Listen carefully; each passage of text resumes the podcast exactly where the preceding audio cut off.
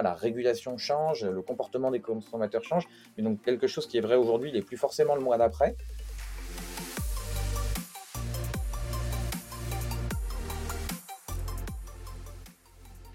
Bonjour à tous, je suis Clément Mélin, cofondateur de Headflex et vous écoutez le Learning Club, le podcast qui vous aide à repenser votre vision de la formation. Tous les 15 jours, j'invite un ou une experte du monde de la formation et des ressources humaines pour décrypter les stratégies qui font le succès de la formation d'entreprise. Bonjour à tous, bienvenue dans ce nouvel épisode du Learning Club. Aujourd'hui, j'ai la chance d'accueillir Antoine Poincaré, qui est responsable de la AXA Climate School. Il va nous en dire plus euh, sur euh, cette AXA Climate School. On est ensemble pendant 30 minutes avec toi, Antoine. Bienvenue dans le podcast. Salut Clément, merci. Antoine, pour nos auditeurs euh, qui nous écoutent pour la première fois, je repasse différents éléments, le programme qui nous attend. Trois temps. Un premier temps, on va parler de toi, ton parcours aujourd'hui que tu fais euh, au sein de la Climate School d'AXA et ce que vous proposez notamment. Ensuite, on parlera du sujet qui nous anime sur cette saison 2 du podcast, c'est euh, la RSE, l'impact de la formation, notamment dans les stratégies RSE d'entreprise. Et puis, on terminera avec le traditionnel Fast and Curious. Cinq questions et cinq réponses qu'on attend de toi pour nous partager plein de choses, des éléments, des outils, des conseils que tu aurais pour nos auditeurs. On y va du coup pour euh, le programme qui nous attend. Est-ce que tu peux nous en dire un petit peu plus sur toi, ton parcours aujourd'hui, ce que tu fais? Ouais, bien sûr. Moi, j'ai 33 ans maintenant. J'ai fait une école de commerce et après, j'ai commencé à bosser deux ans dans des boîtes de prod audiovisuelles. Donc on faisait des vidéos, moi je m'occupais de la partie corporate, on faisait des vidéos dans les boîtes. J'ai fait ça deux ans et puis après j'ai eu la chance de rejoindre assez tôt dans l'aventure une start-up dans la EdTech. Donc c'est pas EdFlex, mais ça s'appelle Corp Academy. Euh, donc on faisait de la formation en ligne dans les très grandes boîtes. On était à la fois une techno, enfin ils sont encore d'ailleurs, une techno et du contenu euh, sur la transfo digitale. Et l'idée c'était comment on, donne la culture digitale à très grande échelle à bah, des boîtes CAC 40 ou équivalents qui doivent former d'un coup 100 000 personnes. Et donc j'ai euh, appris le métier là-bas pendant six ans, j'ai appris plein de trucs, on s'est bien marré.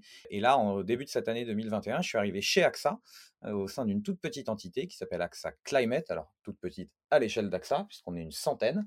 Et l'idée, c'est qu'on est assez indépendant de la grande boîte et de la maison mère, et notre boulot, c'est de lancer des nouveaux produits et services qui ne sont pas de l'assurance, qui ne sont pas destinés aux clients, mais qui doivent avoir comme point commun d'aider les grandes boîtes à faire leur transition durable. C'est uniquement ça la contrainte. Et donc, on fonctionne un petit peu comme un startup studio. On lance des activités indépendantes. Donc, il y a plein de choses. Il y a du consulting, il y a de la surveillance par satellite pour faire de, l'alerting en temps réel des clients. Et donc, moi, je suis arrivé à Noël pour lancer la dernière activité, qui est une activité de formation. Donc, l'idée, c'est comment on forme euh, dans les boîtes à la transition durable, parce qu'on pense que les boîtes qui vont réussir cette transition, bah, c'est celles qui auront des collaborateurs qui ont compris ce qui se passe. Euh, et, donc, c'est ça qu'on fait. Le premier produit, il s'appelle, donc, tu l'as dit, la Climate School. Et donc, c'est à destination des boîtes pour former tous leurs collaborateurs. Ok, du coup, vous avez déjà des, clients euh, pour euh, cette offre? Ouais, écoute, on a, on a du pot. Donc, moi, je suis arrivé à Noël. On a lancé en avril parce que c'est le jour de la Terre. Donc, dans le petit milieu de l'environnement, c'est un jour important. Et donc, là, ça fait six mois qu'on a lancé. On est content. On a une quinzaine de boîtes qui nous font confiance, un, peu, un peu plus d'un million d'utilisateurs. Euh, il y en a un peu partout dans le monde. Alors, on a de la chance parce qu'évidemment, la marque AXA joue un rôle de réassurance. En France, c'est beaucoup des clients industriels. On a la chance de bosser avec Saint-Gobain, avec Schneider Electric, avec aussi des boîtes comme Accor. Euh, on lance un petit pilote avec Michelin, tu vois, c'est ça les, exemples de boîtes. Et puis, coup de peau, on a dès le début des clients à l'étranger. Euh, Marsh, qui est un gros courtier d'assurance en Angleterre. JLL, qui est une boîte d'immobilier commercial aux États-Unis. Microsoft aux États-Unis. PwC, le cabinet d'audit et de conseil aux États-Unis aussi. Donc, à l'échelle globale pour eux. Donc écoute, ouais, on a des premiers clients, ce qui permet d'avoir des premiers retours, c'est toujours, euh, toujours extrêmement enrichissant, évidemment. Ok, ouais, c'est hyper intéressant. Alors, si certaines personnes qui nous écoutent travaillent dans des grandes entreprises, tu peux nous en dire un peu plus sur le, contenu C'est quoi? C'est des vidéos, des quiz, des parcours sur euh, les thématiques de demain niveau RSE alors, euh, donc ouais, moi j'ai été un peu marqué forcément par mes six ans de, de, corp, euh, et l'idée c'était qu'on développait des choses très centrées autour du micro-learning, donc des petites unités de learning assez digestes. Donc effectivement aujourd'hui c'est c'est un programme de formation qui est 100% en ligne, 100% customisable par les clients. Donc nous aujourd'hui on a une grosse centaine de petites capsules de micro-learning qui traitent de deux grands sujets. Le premier, c'est, on appelle ce parcours Understand, c'est vraiment la science derrière la transition durable. Un peu comme à l'époque, il y avait culture digitale pour la transfo digitale, bah là, il y a culture environnementale. Donc là, on est complètement en dehors du monde de l'entreprise et on parle euh, de quoi on parle quand on parle de changement climatique, de biodiversité, de l'épuisement des ressources naturelles, quel impact ça a sur nos sociétés. Donc là, c'est très très scientifique euh, et on essaye de simplifier le plus possible pour que les gens comprennent ces sujets qui sont compliqués et systémiques, c'est-à-dire vraiment qui se répondent l'un l'autre. Et ensuite, on a toute une deuxième partie, après Understand, on l'a appelé Act. Et donc Act, on revient dans le monde de l'entreprise et on donne les clés pour comprendre bah, ces termes que tout le monde va devoir comprendre et appréhender. C'est quoi une empreinte carbone? Comment ça se mesure? Ça veut dire quoi la compensation carbone? C'est quoi l'analyse du cycle de vie? L'économie circulaire? Tous ces termes qu'on entend de plus en plus dans les boîtes. Et ensuite, on a un truc assez particulier, c'est qu'on on s'est attaché à expliquer l'impact de la transition durable sur les métiers. Et donc, on a des petits cours de 4-5 chapitres chacun qui s'appellent Je travaille à l'IT, je travaille en RH, je travaille à la direction financière, je travaille à la direction juridique. Et là, à chaque fois, on va dire aux gens bah, voilà l'impact du durable à toi dans ton métier, par quoi ça passe? Ce n'est pas du tout les mêmes choses selon son métier. Si tu es financier, c'est un enjeu de régulation. Euh, si tu es euh, au département juridique, bah, c'est évidemment un enjeu de risque pour la boîte.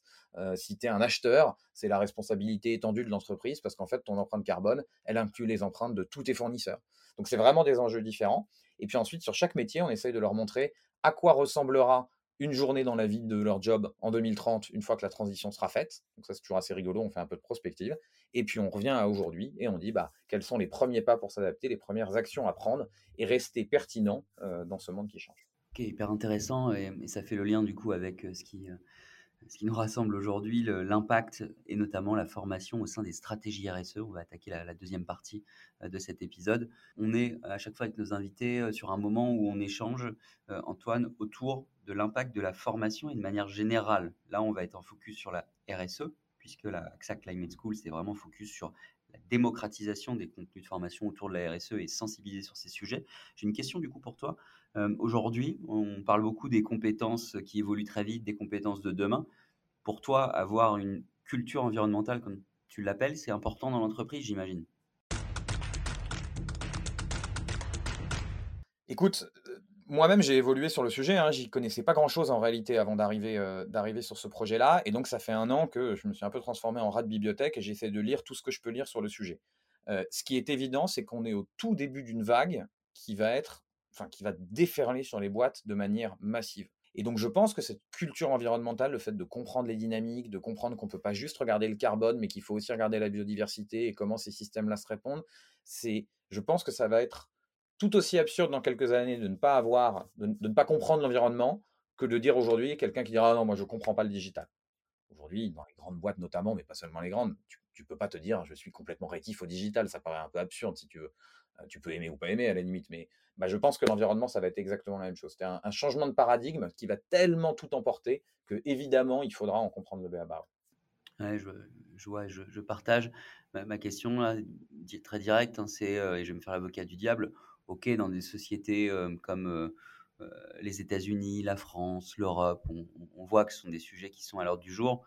D'autres pays, c'est peut-être un petit peu plus compliqué et c'est pas forcément à l'heure du jour. Comment tu gères ça? Ça veut dire que bah, j'imagine que vous voulez déployer ça partout dans le monde. Alors tu citais des, entreprises à l'international. Est-ce qu'il y a des pays en particulier ou des zones en particulier sur lesquelles vous dites non, c'est pas encore le moment, ou alors vous voulez justement démocratiser ça? Alors, il y a évidemment des pays où on sent un peu plus de traction. Euh, il semble que l'Europe soit encore un peu en avance. Les États-Unis, sortant d'un mandat Trump qui n'était pas le plus poussé là-dessus, sont perçus aujourd'hui comme un peu en retard, mais je pense qu'ils vont rattraper euh, à l'américaine, c'est-à-dire à une vitesse incroyable. Et on voit bien les innovations autour de la green tech, euh, les fonds de VC qui commencent à financer de l'innovation green. Ça va aller très très vite. En fait, ce qu'il y a d'intéressant, c'est que si tu veux, la question, c'est pas seulement la volonté un peu intrinsèque des, individus de changer. Nous, on se concentre très peu sur la notion d'éco-geste, par exemple. Je pense qu'il y a plein d'acteurs qui le font très bien et que c'est pas là qu'on avait quelque chose à apporter. Nous, on dit, voilà comment les opérations dans les boîtes vont changer. On prend la transition durable presque comme une externalité. La question n'est pas de savoir si tu es sincère ou pas presque dans ta démarche, mais on dit, les, les, règles changent, vous allez devoir changer vos manières de bosser. Et ça, ce qui est d'intéressant, c'est que en gros, tout le monde s'est mis d'accord pour que toutes les boîtes soient dans le même bateau en même temps. Et donc, si on prend par exemple, prenons des pays qui sont perçus comme relativement pollueurs, euh, tu peux prendre la Chine, tu peux prendre l'Inde. Aujourd'hui, ces boîtes-là, une partie d'entre elles travaillent évidemment pour euh, des grandes boîtes françaises euh, ou européennes. Tu, vois, tu peux bosser pour Michelin, tu peux bosser pour Deutsche Bahn, tu peux bosser pour, je sais pas moi, Barclays en, en Angleterre. Et de plus en plus, tous ces gens-là, ils vont avoir dans les appels d'offres de ces grands groupes des contraintes environnementales très fortes. On va devoir leur dire, euh, c'est quoi votre empreinte carbone, vous en avez combien? De plus en plus, si tu as une empreinte carbone pourrie, bah, on voudra plus bosser avec toi, parce que les grandes boîtes elles-mêmes vont devoir reporter.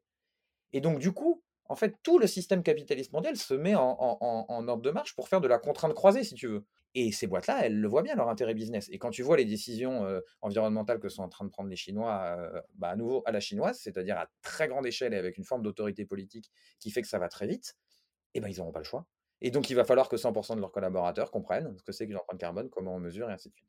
Donc, je ne dis pas que tout ira au même rythme dans tous les pays. Je dis juste que par rapport à la transfo digitale qui était embrassée, je dirais presque de manière volontaire ou pas par les boîtes, là, ça va un peu leur tomber dessus aussi.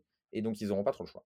Je vois ce que tu, tu, partages. En effet, ça peut aller très vite sur euh, nombreux domaines. Aujourd'hui, justement, on en est où dans les entreprises sur la formation et notamment la formation sur le sujet de la RSE alors, moi, au sein de RSE, j'ai un, biais qui est vraiment environnemental. Hein. On ne touche pas du tout des sujets de diversité, d'inclusion, donc je peux, peux parler que de l'environnement. je pense qu'on en est au tout début. Je pense qu'on est à l'équivalent en termes de maturité de là où on en était sur la transfo digitale en 2012 ou 2013, tu vois. Donc, une vraie volonté de faire. Évidemment, tout le battage médiatique autour des COP aide et fait que ce sujet est en haut de l'agenda, mais on est au vraiment tout début, donc dans les directions RSE des boîtes, et ou direction RH sous longue formation, il y a une volonté d'y aller. Parfois, on ne sait pas exactement par quel bout prendre le problème. C'est ces moments de début de marché où tout n'est pas cristallisé, si tu veux. Il y a beaucoup de prestataires qui arrivent avec différents angles, différentes approches. C'est une vérité aujourd'hui, la, transition environnementale qui est quand même très, très, très mouvante. Tu vois, la régulation change, le comportement des consommateurs change. Mais donc, quelque chose qui est vrai aujourd'hui n'est plus forcément le mois d'après. donc, il y a cette forme de fébrilité, je dirais, sur le marché. Et donc, bah, les boîtes commencent. Il y a des boîtes qui font des super trucs. Il y a des grands programmes. par exemple, chez Saint-Gobain, alors qui se trouve être un client, mais là, je voulais parler d'un autre projet. Ils ont fait un truc très intéressant qui est un, serious game géant pour que tous les managers soient amenés à prendre des décisions économiques à l'aune à la fois de la rentabilité financière et de la rentabilité green. Donc en gros, tu es un manager et puis tu prends des décisions, tu dis je développe tel produit, je passe par tel prestataire qui est plus cher mais moins green. Et c'est hyper rigolo parce que si tu prends la décision en regardant uniquement les indicateurs financiers tu fais des bêtises évidemment. Mais ce qui est intéressant, c'est que si tu prends que les meilleures décisions au sens social et environnemental du terme, tu fais faire faillite à ta boîte dans ce jeu. Donc tout le jeu, c'est un mix entre les deux en disant ouais, j'ai quand même encore des contraintes économiques et viennent se rajouter un jeu de contraintes euh, environnementales. Donc là, euh, Saint-Gobain, ils ont fait ça pendant un an à, l'ensemble de leurs managers. Ça, s'est super bien passé. Ils le, racontent. Il y, a, plein de, témoignages sur Internet si vous voulez le voir. Donc on en est là, quoi. On est au tout début. Moi, le seul truc dont je suis sûr, parce que vraiment, euh, il y a une prime à pas être trop assertif dans ces mondes très changeants. Le seul truc dont je suis sûr, c'est que quand une boîte dit non mais c'est bon, on a traité le sujet de l'environnement, c'est qu'en fait, elle n'a pas compris l'ampleur du truc. C'est tout aussi illusoire que quelqu'un qui en 2012 te dirait non, non, mais transfo digital, c'est bon, euh, on, a géré. Voilà, je pense qu'on en est à ce stade-là. Ok, bah du coup, ça me permet de rebondir avec une question euh, que j'ai envie de te poser. C'est comment on donne envie justement aux salariés? Sur des responsables formation Je me projette à la place de nos auditeurs. On se dit oui, ok, c'est super. Et en effet, il faudrait que tout le monde, euh, comme en 2012, quand on s'est acculturé, qu'on a voulu engager la transfo digitale, aujourd'hui, on engage cette nouvelle transformation et comment on arrive à embarquer ces équipes et comment on arrive à engager, sachant, et je terminerai sur ça, que la formation, déjà, on a du mal de manière générale à engager ses salariés pour aller se former sur plein d'autres domaines. Alors, c'est évidemment majeur comme question. Il y a un certain nombre de leviers qui sont communs à toutes les offres de formation du monde. Euh, c'est-à-dire euh, euh, essayer de faire des choses un peu digestes et faciles à suivre. La qualité des contenus, nous on a investi beaucoup beaucoup d'argent dans les contenus mmh, et, parce qu'il y avait cette ambition, parce qu'en plus on avait la chance d'avoir le support d'AXA qui, nous amenait les financements. Je pense qu'on est dans une ère où la qualité des contenus... En gros, on sort de, de 10 ans où le coût de production des médias a considérablement baissé des super plateformes en ligne ou pas en ligne ont fait en sorte de permettre de produire des contenus de moins en moins chers. Je crois qu'on a été un petit peu loin dans la démarche, euh, si je peux me permettre. Et je pense qu'on est dans une, on entre là dans une décennie où, où la qualité du contenu, je te parle même de forme, euh, va redevenir clé. Euh, il y a évidemment l'accessibilité des plateformes sur mobile, tout comme le super boulot que vous faites chez, Netflix pour, pour permettre d'avoir une expérience utilisateur la plus souple possible et la plus proche de ce à quoi les gens se sont habitués. Je m'attarde une seconde sur ce qui change avec la transfo environnementale. La différence, c'est qu'il y a ça touche au cœur énormément de gens. Il y a une dimension émotionnelle dans cette transformation environnementale pardon, qu'il n'y avait pas dans la transfo digitale. parce que c'est normal, parce que ça touche à la santé, ça touche à la planète, ça touche à ses enfants, ses parents, soi. Donc l'intérêt, c'est qu'on a un petit noyau dur de 8, 10, 20% des gens qui sont extrêmement engagés sur le sujet. Et dans les boîtes, ça se traduit souvent par ces collaborateurs de, ces collectifs pardon, de collaborateurs engagés.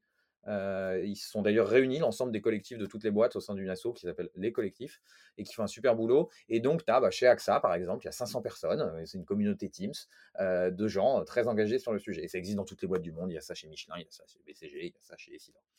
Et du coup, dans les, le conseil que j'ai moi pour les, patrons environnement, les patrons, les patronnes environnement ou les patrons et patronnes learning, qui, soit qui nous écoutent, soit qui travaillent avec nous, c'est appuyez-vous sur ces gens-là.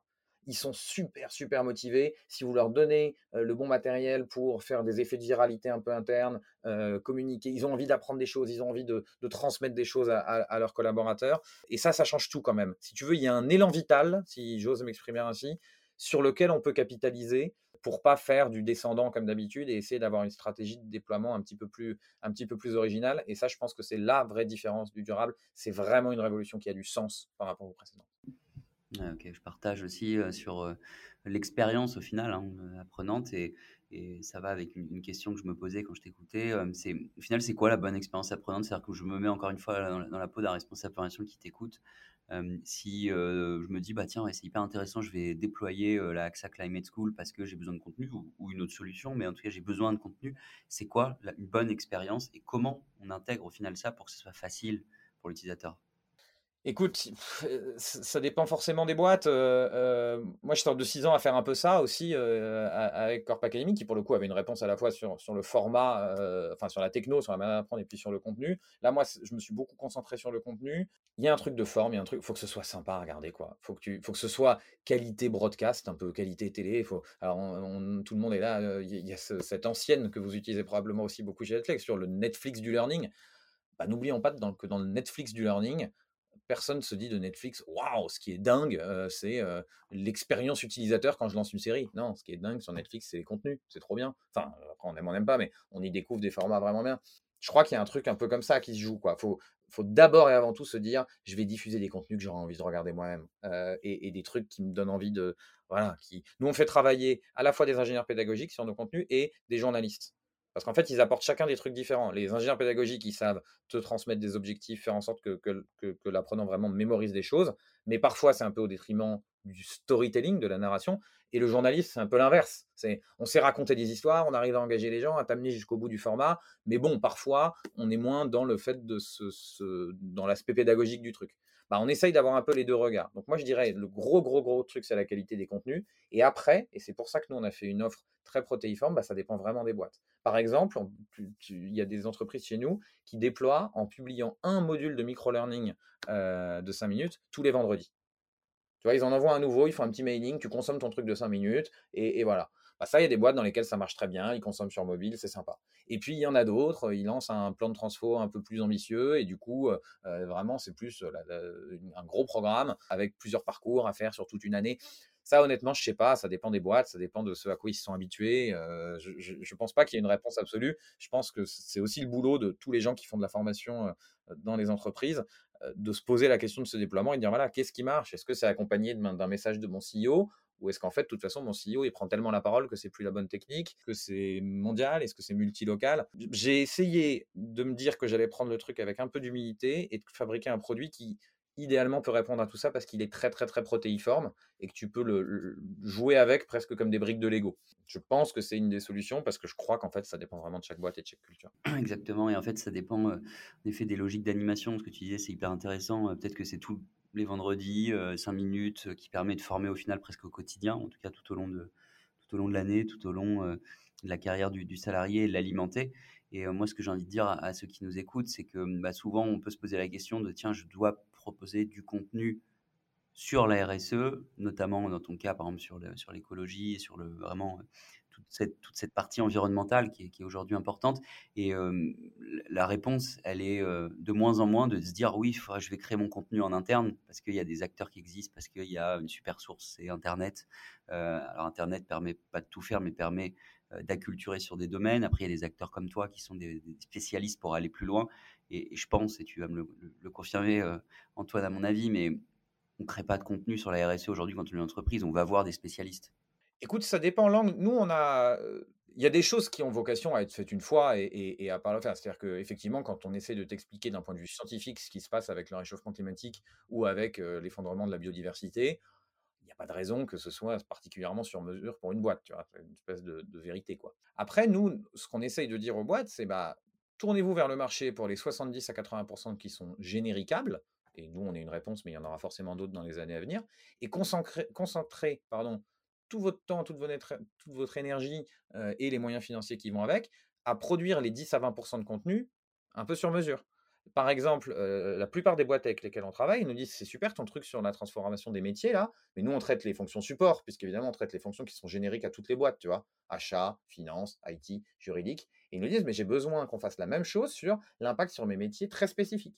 Pour JLL, dont je te parlais tout à l'heure, donc eux, ce qu'ils font, c'est qu'ils commercialisent des bureaux. On a fait un module spécifique sur euh, le futur du métier de broker en immobilier euh, à l'heure de la, transition durable. Alors, on peut le faire avec nous, on peut le faire avec d'autres gens. Je pense qu'il y a une petite partie à faire sur mesure pour que les gens se sentent engagés. Mais ouais, 80% du besoin, il peut être traité euh, avec une solution de contenu qui existe. Je partage aussi en effet. Et puis la politique qui est propre à chaque organisation aussi, si on va plus loin euh, dans le, que l'environnement et qu'on va sur la RSE dans la globalité, il y a parfois en effet il y a 10 à 20% qui peuvent être spécifiques puisque chaque organisation a ses, euh, problématiques. On termine cette deuxième partie. Euh, Antoine, maintenant on va passer au Fast and Curious. Le Fast and Curious, du coup, c'est cinq questions, cinq réponses. je commence par la première. Antoine, le futur de la formation selon toi, en un mot? Omniprésente. Ce que tu l'as dit, euh, la réduction de la durée de vie des compétences, je pense que ça ne va aller qu'en euh, augmentant. Euh, et donc, il va falloir se former partout, tout le temps. Alors, bah, je rebondis juste sur ça. on fait une parenthèse. Tu dis omniprésente, et moi, je, suis convaincu aussi qu'elle sera de plus en plus omniprésente, mais il y a un risque. C'est l'infobésité, comme on l'appelle. on sait qu'aujourd'hui, il y a énormément d'informations de formation. Il n'y a jamais eu autant de ressources à disposition partout. Comment on gère ça? Écoute, c'est une vraie question. Ce qui est rigolo, c'est que ça touche pas du tout que la formation. C'est-à-dire, on, commence à se rendre compte que, notre attention, euh, entre guillemets, est une ressource limitée et finie. Et, tous les gens qui réfléchissent beaucoup sur la santé mentale au, travail t'expliquent que la quantité d'informations à laquelle on est exposé, effectivement, génère chez certains un, sentiment de trop-plein. Je pense qu'il va y avoir un sujet d'éducation à ça, qui va être bien au-delà du monde de la formation en ligne, qui va être euh, le temps qu'on passe, enfin tu vois, toutes les réflexions qu'on a aujourd'hui sur le fait de dire euh, pas d'écran avant tel âge pour un enfant, euh, pas de réseaux sociaux avant tel âge pour un ado, je, pense moi que notre relation aux outils digitaux va être presque dans le futur comme on a aujourd'hui des relations à, l'alcool ou à la cigarette, quoi. C'est-à-dire quelque chose qu'on regarde, mais avec des limites, avec des contraintes, et on va se rendre compte que l'excès est, un problème. Donc, je ne sais pas exactement si j'ai la réponse à ta question, mais je pense qu'il va y avoir, par exemple, des enjeux de politique publique autour de ça, et que ça ça, va se développer dans les années à venir, c'est sûr. Ok, ok, bah, très intéressant. Et la formation sera omniprésente, du coup, selon toi. Un outil de formation euh, que tu aurais à nous partager, euh, voilà, un outil que tu apprécies au quotidien? Je peux pas dire Redflex parce que c'est de la promo de toi. Je peux pas non plus dire Corp Academy parce que même si je les adore, euh, c'est de la promo de mon ancien job. Et ben en fait, moi je vais te dire un truc tout bête parce que c'est ben, LinkedIn. Moi je suis arrivé dans ce job en janvier euh, en ayant baigné dans le monde de la transfo digitale pendant 5-6 ans et, pas du tout celui de la transfo environnementale. Pour moi, ça se limitait vraiment à euh, prendre l'escalier au lieu de l'ascenseur euh, ou avoir un, gobelet en carton plutôt qu'en plastique. Et c'est très clairement autre chose que ça qui se joue. Et en fait, en quelques mois, en commençant à suivre les bons influenceurs, les, gens qui travaillent dans ce secteur et tout, tu te fais, t'apprends à une vitesse, c'est-à-dire la, puissance du, du, feed qui se met, alors avec tous les biais de LinkedIn évidemment, je ne dis pas que c'est parfait, mais la, capacité que tu as à comme ça cranter quelque chose extrêmement rapidement en termes d'apprentissage, ça me frappe vraiment. Donc, je vais répondre LinkedIn. Ouais, c'est euh, assez énorme en effet. LinkedIn, ouais, je, suis assez d'accord avec toi dans le sens où quand tu as sélectionné, que tu as fait au final une curation des meilleures, euh, des, personnes influentes, des, des, plus gros influenceurs d'un domaine, c'est juste à appuyer sur un bouton qui est l'application et, tu découvres du contenu. Donc, ouais, non, c'est un bel outil de formation et c'est la première fois qu'on le partage, donc c'est intéressant. Un livre ou un podcast que tu as lu, que tu as euh, écouté, que tu as envie de nous recommander? Euh, Alors, à nouveau, je ne peux pas répondre ton podcast. Eh ben, écoute, j'ai récemment eu la chance d'être reçu euh, dans un podcast qui s'appelle Sur le métier, présenté par, une fille qui s'appelle Elvire et qui fait un super boulot. Et c'est un podcast où, les gens échangent sur leur métier, ce que ça dit d'eux. Et, et, elle construit ça avec vachement d'archives de l'INA. Et donc, c'est assez, tu veux, en termes audiovisuels, enfin, du coup, plutôt audio, ça, fait un, ça fait un objet qui est assez agréable à écouter. et voilà, donc je, je ne peux que le recommander. Ok, intéressant. Et à titre perso, je ne connaissais pas, donc j'irai découvrir ça aussi. Et attends, attends, attends, pardon, parce que sinon je vais me faire tuer par ma famille. mon père a un podcast, il est journaliste sur RMC qui s'appelle Expliquez-nous le monde. Je suis obligé de citer le podcast de mon père, sinon je vais me faire pourrir par mes sœurs. ok, c'est noté. Et on rajoutera tous les liens vers les ressources que, que, nous partage Antoine dans le descriptif, comme à chaque fois, du podcast. quatrième avant-dernière question, un blog ou un site qui t'inspire, que tu as envie de nous partager? C'est une bonne question. Qu'est-ce que je peux te raconter? J'ai une consommation du monde absolument too much, et donc j'ai décidé de diversifier un peu. Je me suis abonné aux échos il n'y a pas longtemps, et en fait, bah, il y a quand même pas mal d'infos. je, suis je suis assez frappé par. Enfin, ils arrivent à couvrir quand même beaucoup, beaucoup de choses. je lis évidemment beaucoup les pages un peu start-up, innovation, et, je trouve que c'est quand même un des journaux qui, qui couvre ça assez bien. Ok, intéressant. Et une dernière question pour terminer cet épisode. Qu'est-ce qui fait que tu as envie de te lever chaque matin, Antoine? Mon réveil d'abord, et puis, non, bah, c'est forcément un peu bateau, mais moi, si tu veux, je suis quand même de manière ou d'une autre, toute ma vie, j'ai été un peu dans l'enseignement, la formation, et en fait, il y a y a un truc de transmission qui est intéressant, quoi. C'est-à-dire quand tous les jours tu te dis: «D'un côté, je vais apprendre quelque chose» et de l'autre, je vais peut-être essayer de transmettre une partie de ce que j'ai appris à des gens, quels qu'ils soient. Ça peut être les membres de ton équipe, ça peut être tes clients, ça peut être tes utilisateurs finaux. C'est quand même un, un, rôle de passeur qui est intéressant, quoi. Tu vois, apprends d'un côté, t'enseignes de l'autre, euh, et ça, normalement, j'arrive à le faire à peu près chaque jour, et donc ça me donne envie de revenir le lendemain. Super, eh ben merci, c'est une très belle conclusion. Euh, Antoine, merci d'avoir été avec nous pendant ces 30 minutes euh, ensemble. Euh, c'était un, plaisir de découvrir et j'imagine, moi je l'ai découvert notamment encore plus à travers ce podcast, la AXA Climate School, mais nos, auditeurs connaissaient peut-être pas encore, donc c'était l'occasion de vous parler de ce super projet et des contenus du coup sur la culture environnementale, c'est ce que je retiens de cet épisode. Antoine, si on veut te retrouver, aller plus loin, en savoir plus, c'est LinkedIn le réseau privilégié? Ouais, le bon réseau pour c'est LinkedIn. Tu pourras mettre en lien si tu veux la, Climate School, je ne vous l'ai pas dit, mais c'est les boîtes sont nos clientes, donc elles l'achètent et puis elles, elles, le déploient dans leurs entreprises. Mais on l'a ouvert gratuitement aux individus. Donc je pourrais te donner un lien d'inscription aussi. Les gens peuvent s'inscrire, suivre tous les cours. Il y, a, exactement les mêmes cours que pour les boîtes, dispo en ligne pour, apprendre et se former à échelle individuelle. Donc découvrez, découvrir la Climate School, vous pouvez le faire sans même avoir besoin de me parler c'est quand même mieux. Et alors, en plus, si vous voulez me parler, moi, je suis ravi de répondre à qui que ce soit. Effectivement, plutôt LinkedIn. Super, bah, merci beaucoup Antoine. Merci à tous de nous avoir écoutés pour cet épisode du Learning Club. On se retrouve très bientôt avec un nouvel invité. N'oubliez pas, si vous avez des besoins en formation digitale et que vous aussi vous souhaitez transformer ou repenser votre offre de formation, toute l'équipe Edflex est là pour vous aider et vous accompagner. De mon côté, je vous dis à très vite pour un prochain épisode du Learning Club.